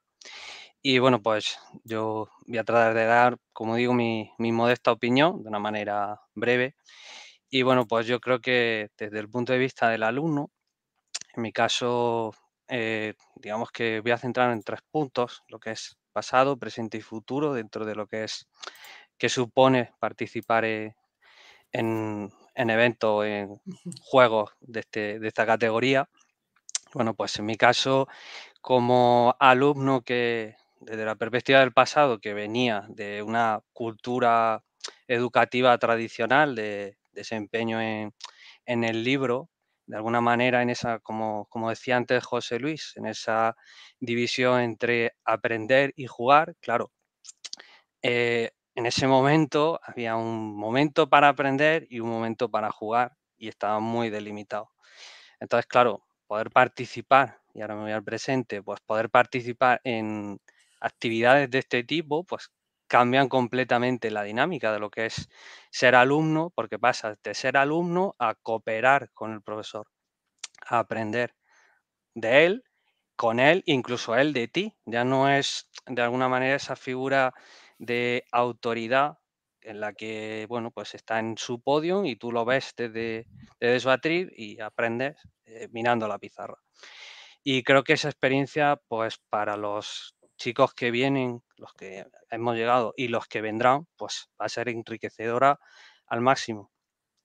Eh, ¿Por qué? Porque, y me voy al presente, pues yo lo puedo decir de primera mano que una de las cuestiones para aquellos que ya hemos finalizado nuestros estudios y estamos inmersos en el mercado laboral, pues una de las cuestiones que llama poderosamente la atención a las empresas es precisamente este tipo de participaciones. A mí en, varias entrevistas me han preguntado qué hice, cómo colaboré, eh, qué rol supuso, qué, qué, qué feedback obtuve precisamente de participar en este tipo de proyectos y cuáles fueron mis conclusiones. Claro, ¿por qué? Porque creo que, por ejemplo, eh, actividades como comentaba José Luis, la, posibilidad de generar equipos. Mi caso, el proyecto Heimdall pues, fue uno de los valores fundamentales que, nos, inculcó. El, hecho de trabajar como divisiones, como departamentos, es a fin de cuentas cómo funcionan las empresas. O sea, de alguna manera te da esa proyección de, poder mm, inmiscuirte en lo que es el entorno laboral desde el primer momento y creo que eso las empresas lo valoran mucho. El hecho de que sepas cooperar, pues claro, a día de hoy, por ejemplo, en nuestro sector de IT, pues claro, saber trabajar con departamentos de arquitectura, de explotación, de desarrollo, de DevOps, proyectos Agile, pues es fundamental. Y bueno, pues en el caso de mi participación en, el, en lo que fue el Battle.net, pues bueno, pues yo desde el primer día eh, como alumno que volví a estudiar y tal, pues bueno, creo que una de las herramientas básicas y bueno que tenemos hoy día es esa biblioteca de Alejandría eh, inmensa que es Internet. Y bueno, pues yo el primer día, pues una de las cuestiones que siempre suelo hacer es curiosear sobre los profesores que me van a impartir las clases. Y claro, vi que precisamente, pues el que iba a ser mi, mi profesor durante ese curso, pues había llevado a cabo un proyecto basado en una de mis pasiones, que es eh, Star Wars. Entonces, claro, pues yo desde el primer día le insistí, le insistí, le persistí en que de alguna manera, pues bueno, había que incitar para que eso, antes de que yo me graduara, pues se volviera a celebrar eh, en el en Los Cerros. Y finalmente lo conseguimos y bueno, pues, eh, aunque, bueno, yo, yo ya había finalizado mis estudios, pero en el momento en el que José Luis me propuso esa idea de participar como personaje no jugador eh, con ese rol de, Galen, pues, pues sin duda no me lo pensé y la verdad es que fue una experiencia súper enriquecedora porque poder eh, ayudar, cooperar e incluso asesorar a muchos compañeros, la verdad pues que, que fue, fue divertidísima. Y de cara al futuro, como comentaba, pues creo que que es fundamental porque uniendo ese hilo con el pasado es fundamental que de alguna manera la manera de, educar cambie y que personas como, como el profesor José Luis que, que, batallan, que bregan porque haya una educación diferente, una manera diferente de aprender y de aprender de alguna manera, pues es fundamental porque hoy por hoy mm, hay la, sociedad, como él comentaba, la sociedad cambia y el alumno de, hace 20 o 30 años no es el de hoy. Los chicos, pues, de alguna manera quieren otra manera de, aprender y bueno, que el profesor se, involucre y que con este tipo de actividades, sin duda, pues es como lo logramos.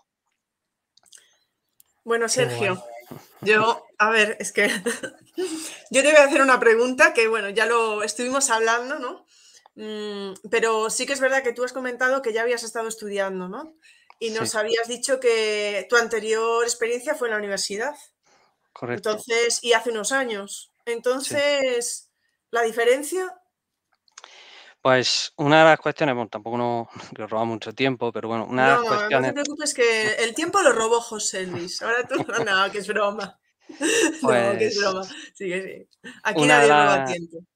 Eh, una de las cuestiones básicas es que, como decía, cuando te vuelves a plantear estudiar, encima en mi caso era un cambio transversal de una carrera completamente diferente, porque yo pasaba de la formación por profesión a la formación por vocación. Pues claro, con una cierta edad te replanteas volver a estudiar porque quieres hacer precisamente ese cambio de chip que comentaba José Luis.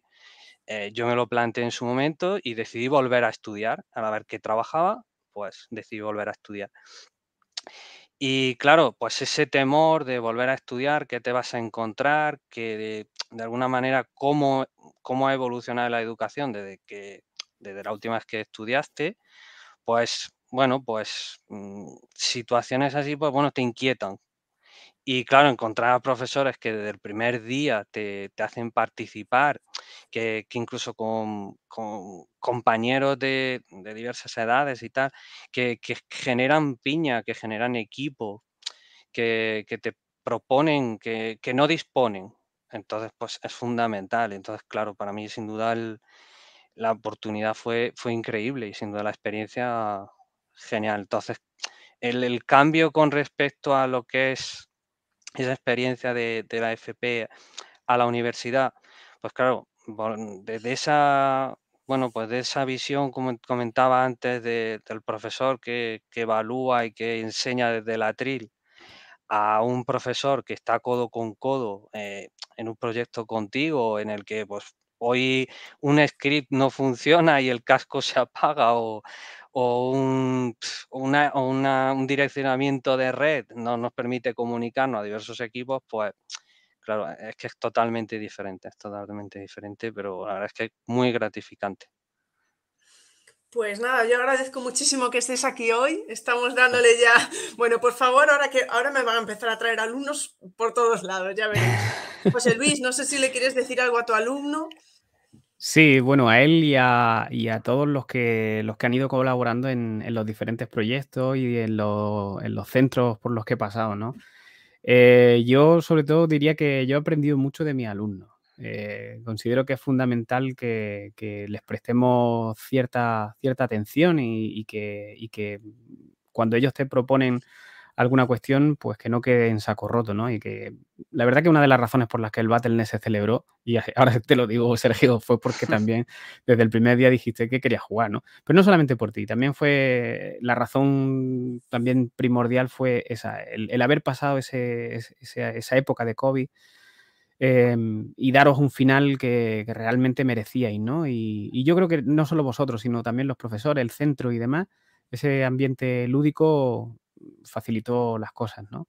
Al igual que luego en el Oretania, cuando hicimos lo del caso de mitocondria, pues sirvió para mucho, ¿no? Para darnos cuenta hasta dónde podíamos llegar.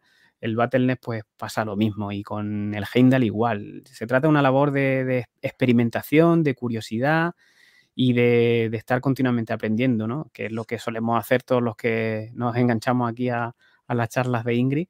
Y el otro día se lo decía a Ingrid, ¿no? La cantidad de cosas que estás aprendiendo de, de toda la gente que estás conociendo. Y eh, eso era, una frase que le decía yo a Ingrid, ¿no? Pero además de aprenderlo ella, nos está haciendo aprenderlo a todos. Entonces, ahí va, eh, rompo una, o, le doy en este caso un, un, ok a, Ingrid porque nos está haciendo aprender muchísimo, ¿vale? Unos de otros. Está genial. Y bueno, una cosilla que te quería decir, Sergio, y hago aquí ahora una confesión, parece que estamos aquí en un chat privado, ¿vale? El, el proyecto Heimdall, como yo decía antes, era como un juguete, ¿vale? Y eh, estamos pretendiendo que se convierta en algo real. y cuando digo algo real, es algo real, ¿vale? Eh, hace poco hemos estado en conversaciones con, gente de la Cámara de Comercio y con empresas y demás, y estamos investigando la manera de que eso se convierta en algo de verdad real. Así que, bueno, te emplazo a que, a que haremos contactos contigo por si somos capaces de hacerlo evolucionar hacia, hacia algo que se pueda eh, comercializar o de alguna manera, ¿vale? Es decir, convertirlo en realmente una, cuestión de emprendimiento más que que se quede solamente en un proyecto de aprendizaje. que también es una de las cuestiones que, nos atañe en la FP. y, que bueno, sabemos que tiene mucho trabajo, pero y tiene un recorrido y tendrá ciertos elementos a los que no sé, no sé si seremos capaces de llegar, pero bueno, creo que puedo contar con, tu colaboración y, ahora que, fíjate, en público aquí lo suelto y, y, vamos a ver hasta dónde llegamos, ¿vale? Pero bueno, era también una pequeña sorpresa que te quería guardar, ¿no? Pues yo por mi parte encantado.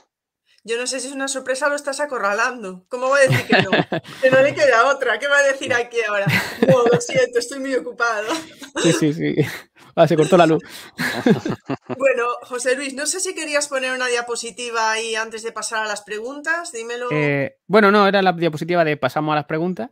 Vale. Y, la última era de agradecimiento a, todos. O sea que ya pasamos de las diapositivas. bueno. Oye, has de ponernos en el chat privado en Geniali, ¿vale? Sí para, para, para de, regalo para los que ya están en el chat a, estas horas, casi las 11 de la noche. Tenemos una pregunta, te voy a sorprender, de Quique, ¿vale? Venga. Tenemos, oye, las preguntas aquí a José Luis o a Sergio, ¿eh? O sea, Sergio está aquí por algo, ¿eh? O sea, le podéis preguntar también.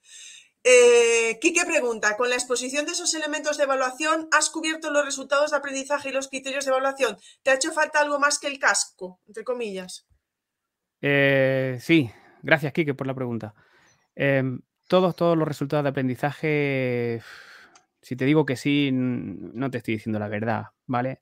Una gran mayoría sí, pero es verdad que el casco no, no ocupaba todas nuestras clases, ¿no? Dependía del año en el que lo estábamos desarrollando, dependía del horario que teníamos, los módulos que teníamos, y hubo años en los que sí que es verdad que, que el casco avanzó mucho porque teníamos muchas horas por delante y otros que en los que ha avanzado menos y otros en los que casi ni ha avanzado, ¿vale? Entonces el, proyecto Heimdall pues ha podido desarrollarse no de manera muy homogénea, por tanto, en algunas ocasiones he necesitado pues dar lo típico, ¿no? Mis clases magistrales o, incluso utilizar lo que sería la excusa del casco para generar, como yo le llamo, actividades spin-off que, que, están relacionadas, ¿no?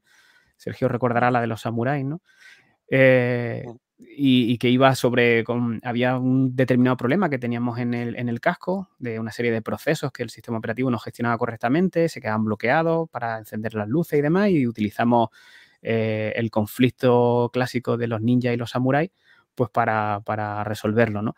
La verdad que tú piensas el casco y los ninjas y los samuráis bueno, en la página web lo tienes, que puede ser que te resulte curioso, ¿no? Pero es verdad que teníamos que utilizar a veces pues, la clase magistral o, incluso complementarlo con otro tipo de actividades. Es decir, que todos, todos los resultados no, pero sí que es verdad que algunas cuestiones que no estaban reflejadas en la normativa, sí que las pudimos eh, contemplar y trabajar. Y son cuestiones que más están relacionadas no con el ámbito técnico, sino con el ámbito del saber trabajar con los demás, el relacionarte con ellos y, y eso que le llamamos las habilidades blandas, ¿no? Y, en fin, que la verdad que el camino nos ha hecho aprender mucho a todos y, trabajar cosas que no, que no conocíamos, ¿no? Es decir, que, sí ha hecho falta. Tú has nombrado las soft skills, las habilidades mm. blandas, y Patri también cuando vino, si no me equivoco, creo que fue Patri, también eh, tu compi, que también habló de las de las habilidades blandas como algo muy importante en, formación profesional, claro, y que Sergio también lo ha nombrado cuando dice que va a esas entrevistas y le mm. preguntan por esa parte, ¿no? Yo creo que es fundamental, ¿no? Esa, y yo creo que tú, José Luis, incides muchísimo en eso. Yo lo estaba poniendo en el chat, en lo de la, colaboración. Tú haces que colabore ahí hasta, no sé, hasta el tato. me has pasado un perro y le pones un, a, colaborar. es que pones a colaborar a profesores, alumnado y etcétera. ¿Has metido alguna vez familias? Eh, creo que en el caso mitocondria se metieron, pero me gustaría que. A ver, en FP es complicado, ¿vale? En, FP la relación ya es entre el alumno y el docente, la familia testimonialmente se, a veces se interesa por el alumno, pero ya tenemos alumnos cuando son ciclos superiores ya son mayores de edad, en fin, ya es, complejo. Pero bueno, eh, sí que es verdad que, por ejemplo, en el programa Comunica sí que intentamos que, que la familia colabore de alguna manera, intentando pues que no sé, hacer una encuesta por Twitter y que lo rellene el padre o la madre, ¿entiendes? O que alguna de las partes de, de algún no sé, a veces le hemos dicho en el caso mitocondria, oye, pues los guiones vais y los consultáis a ver si lo habéis escrito bien o no de los cortos, ¿no? Me refiero. En fin, las familias, eh, tanto si es en bachillerato como si es en la FP, es complicado hacer que, que entren, ¿no? Sí, lo pensaba, pero bueno, como sí. metes a todo el mundo, pues vamos. Mm. Y yo, antes de pasar otra vez con Quique, tengo una pregunta para los dos. Sí. Eh, Sergio lo puede saber hablando con los compañeros y José Luis, ¿alguna vez alguien no ha estado contento con los proyectos, se ha descolgado?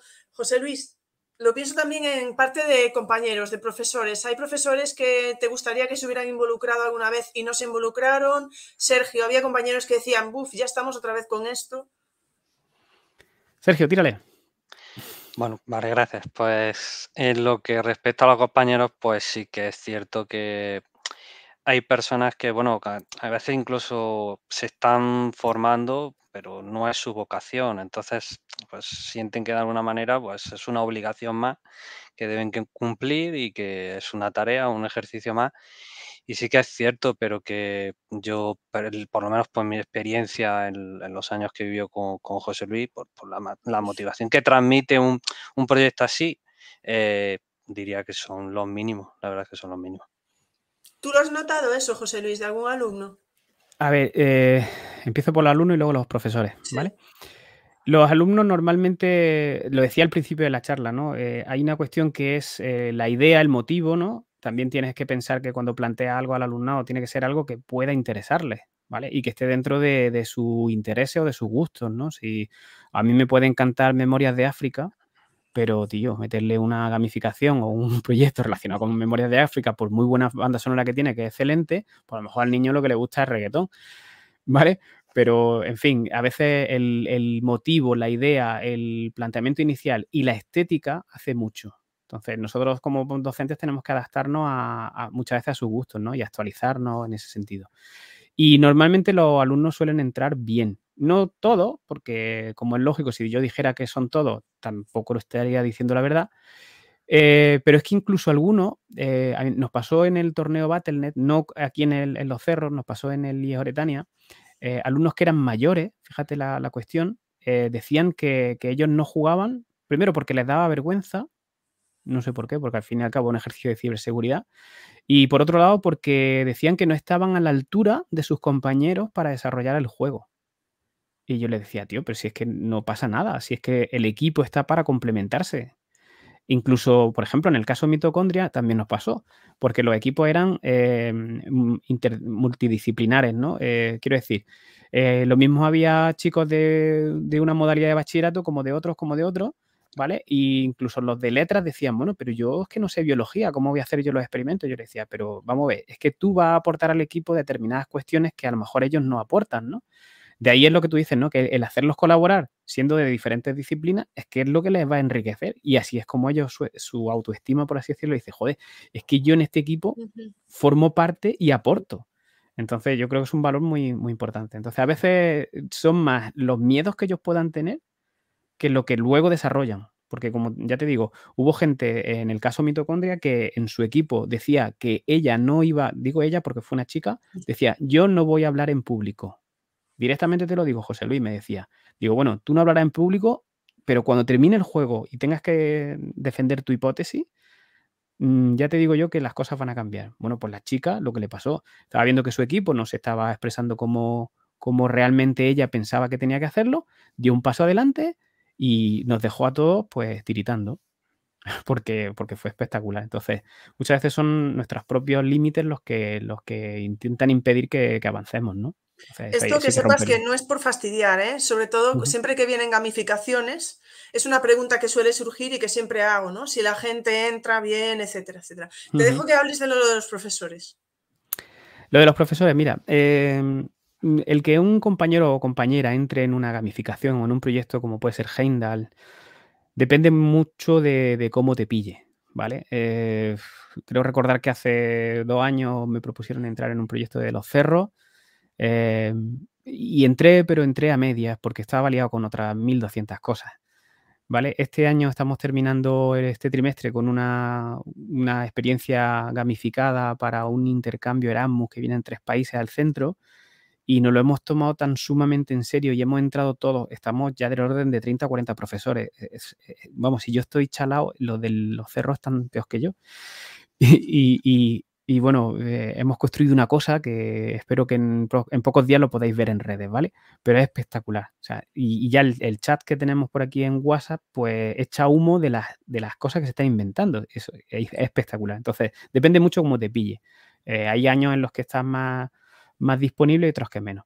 Y luego también hay gente pues que se centra solamente en su clase, en su, pequeño ecosistema y de ahí no quiere salir de su zona de confort y, ya está. Bueno, respetable, respetable. Yo voy a estar ahí, pim, pim, pim, me van a decir que soy el pesado, ¿vale? Pero, pero siempre intentar que se unan, porque de los que se han unido, sí que te puedo decir que, siempre han sacado algo positivo, ¿vale? Y yo eh, eternamente agradecido, sean de mi centro, sean los invitados, por ejemplo, del directo como tú que entraste, o los compañeros que entraron o, cualquier otra persona, ¿vale? Entonces, mm, depende de, cómo te pille.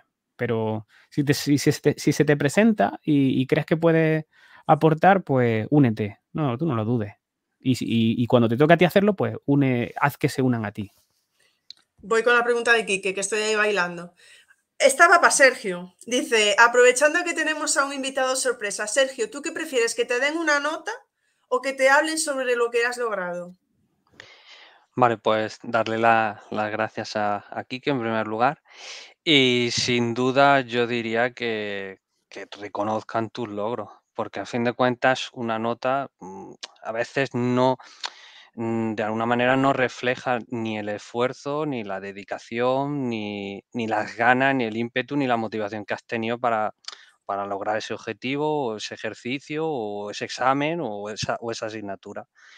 Pero el hecho de que ver que de alguna manera tú participas o que, tu huella queda en el proyecto porque participaste, sin duda, sin duda es, un reconocimiento que, que llevarás siempre. Sin duda me quedo con, el logro. Tenemos a Darío, que yo creo que un poquito ya le hemos contestado, ¿no? Porque dice, ¿cómo haces para tener a todos los alumnos con algo que les interese? Mm, bueno, yo creo que quizá va por el hecho de que, imagínate, mm, que Star Wars pudiera no atraer a todo el mundo. Es un de poco hecho, lo no lo hacía. hablando, ¿no? De hecho, no lo hacía. O sea, Star Wars hay gente que, le revienta Star Wars, básicamente, ¿vale? Sobre todo algunas de las películas.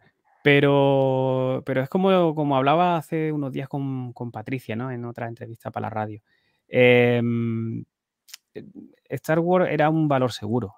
Eh, tiene una serie de elementos, sobre todo en las primeras películas, Mm, que, no tienen violencia, que no tienen elementos de género y, hay algunas veces pues que dice, bueno, esto puede ser un valor seguro si lo envuelvo bien en, Star Wars y además le doy un formato que, realmente luego sea llamativo, porque a lo mejor a ti no no te, gusta Star Wars, pero el reto que te estoy poniendo por delante, que es un reto de ciberseguridad, a lo mejor ese sí te mola.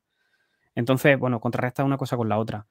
Pero como normalmente este tipo de películas pues suele, suele tener una gran cantidad de fans, pues aciertas en la mayoría más que en la minoría, ¿no? El casco Heimdall, pues bueno, yo creo que acertamos casi de pleno, ¿no? En todos los que... Pues claro, tú decirle, te llega tu profe y dice, vamos a hacer un casco que tiene un montón de sensores, que va a hacer no sé qué, que va a hacer no sé cuánto, bueno, eh, y que tú vas a poder trabajar en la parte que a ti te guste. Que eso es, em, por ejemplo, hay un formulario que yo les paso al principio de curso que es ¿Qué división vas a escoger este año? O sea, coge la parte que a ti te guste. ¿Vale? Y tú, pues, mira, a mí se me da bien el, desarrollo web, o se me, va, se me da bien el diseño en 3D, o me gustaría aprender impresión en 3D este año, o yo soy bueno programando, o yo hago el lenguaje Python en JavaScript, o mira, yo quiero aprender Internet de las cosas. O mira, como nos pasó un año, ¿no? Eh, hubo un alumno que quería trabajar la inteligencia artificial y con la cámara, pues hizo un proyecto, su proyecto final de, ciclo, que fue detectar si tenías puesta la mascarilla o no, detectar quién estaba delante de la cámara y demás historias, como un elemento más a incorporar dentro de lo que sería la, visión artificial del casco, ¿no? Entonces, bueno, le dimos la oportunidad, desarrolló un proyecto que fue un pedazo de proyecto y, estupendo. En el caso de Sergio, pues pasó mm, tres cuartos de lo mismo. Utilizó parte de lo que, bueno, sí, utilizó el, casco Heimdall para trabajar cuestiones relacionadas con, la nube y, demás historias, ¿no? Creo recordar que, fue así. En fin, hmm. eh, es bastante curioso que, que los proyectos, bueno, pues intentes mm, ganarte a todo. No siempre del todo lo consigues, pero bueno, tienes que tener también ojo. Bueno, no hay más preguntas, pero yo, antes de terminar, Sergio, ¿qué hiciste en el casco? Que seguro que nos lo explicas mejor tú. Bueno, pues a mí en los dos años que, participé, en el primer año estuve en lo que fue la división de, telecomunicaciones y básicamente nos permitió pues, integrar lo que es todo el ámbito del networking, del conexionado de redes, de, la integración y de hecho pues la idea era luego formar parte de, lo que fuera esa red de, conexionado externo. y en el segundo año pues junto a otro de mis compañeros que curiosamente hoy es compañero laboral porque trabaja en, en mi misma empresa y en mi mismo equipo, pues eh, diseñamos lo que fue eh, la integración de la monitorización y dentro de lo que fue el interconexionado de, los, pipelines dentro de, de no de, no de, no de red, no de JS, pues fueron los, pipelines para el dashboard de monitorización de, todas las divisiones que hicieron los compañeros. Traduciendo. sí, no, se trata, hombre, de, saber cómo está el casco en todo momento, qué está haciendo, ah, por eso monitorizarlo, ¿vale? Y, establecer los sistemas de comunicaciones adecuados para que esa información viaje hacia donde tiene que viajar y poder consultarla de una manera cómoda y que veas tu gráfica y demás historias. O sea que podíais tener hasta una app del casco. Eh, sí, bueno, mira, por, último, y, y, ya no robo mucho más tiempo, compárteme la pantalla un segundo. Te voy a matar. Dame, dame. Comparto. vale, lo que estáis viendo ahora mismo es eh, lo que le llamamos nosotros el dashboard, el panel de control del casco, ¿vale? Entonces, este es un panel de control muy sencillo. Eh, Sergio estará diciendo, pues ya habéis sacado el mío. Eh, el suyo era bastante más complejo. todo esto es telemetría y control, ¿vale? O sea, obtener datos a distancia del casco y saber, pues, qué temperatura hay en el, exterior, en el interior, si hay gases, si hay llamas. Puedo controlar las luces del casco. No sé si veréis detrás de mí que se están encendiendo las luces en color rojo, las puedo poner en, azul, en fin, eh, intentar controlar elementos del casco. Y luego, esto sería porque vierais un poco el cómo está hecho por dentro, ¿vale? Era una parte que quería enseñaros en la parte maker que no lo, no he podido hacer, ¿no? Entonces, estos son nodos de control de cada uno de los elementos para que funcionen. Estamos controlando por aquí la, la Raspberry las temperaturas, los gases, esto se llama Node Red, es una plataforma que se suele utilizar también para Internet de las cosas, ¿vale? Pero que nos permite desarrollar pues muy rápido, a una velocidad inmensa y, hacer miles de cosas con miles de dispositivos. Ya puedes cortar la, la pantalla. Bueno, que sepas que Quique se va a apuntar, ¿eh? ¿Vale? Sí, Ya te lo digo. se va a apuntar, dice que va a hacer una FP. Yo... Bien, bien, Yo lo dejo ahí. Pues nada, chicos, no hay más preguntas, están por ahí comentarios, etcétera, etcétera, que ya podréis ver. Así que yo creo que son las 11 ya y 5 de la noche. Eh, además, yo me imagino que los dos trabajáis mañana, por el, claustro virtual también trabaja, así que todos trabajamos mañana. Así que, que sin más, yo creo que nos podemos despedir. Muchísimas gracias, José Luis, pero lo siento mucho. Muchísimas gracias más todavía a Sergio por haber estado por aquí, que te ha quitado todo el protagonismo, José Luis, las cosas como son. ese, era el plan. ese era el plan, efectivamente. Desviar el foco, ¿no? Ahí de atención. Pues nada, de verdad, muchísimas gracias a los dos, muchísimas gracias por esta sorpresa que hemos dado a, a nuestros amigos del claustro virtual. Muchísimas gracias a todos por haber quedado, haberos quedado ahí hasta las 11 de la noche y haber hecho esas preguntas, todos esos comentarios. Y ya sabéis, nos vemos el miércoles que viene para hablar de bibliotecas del siglo XXI. Vamos a cambiar ahí de, rango, de, tema, de área. Acordaos que tenéis por ahí la charla en abierto. Recordad ver el space y que habrá otro space en abril y bla, bla, bla. Ya hablamos por Twitter, que bueno, eh, por Twitter ya nos entendemos y ya vemos todo lo que nos viene encima. ¿De acuerdo? Así que sin más, vamos a dar por terminada la charla. Un abrazo a todos. Igualmente, adiós.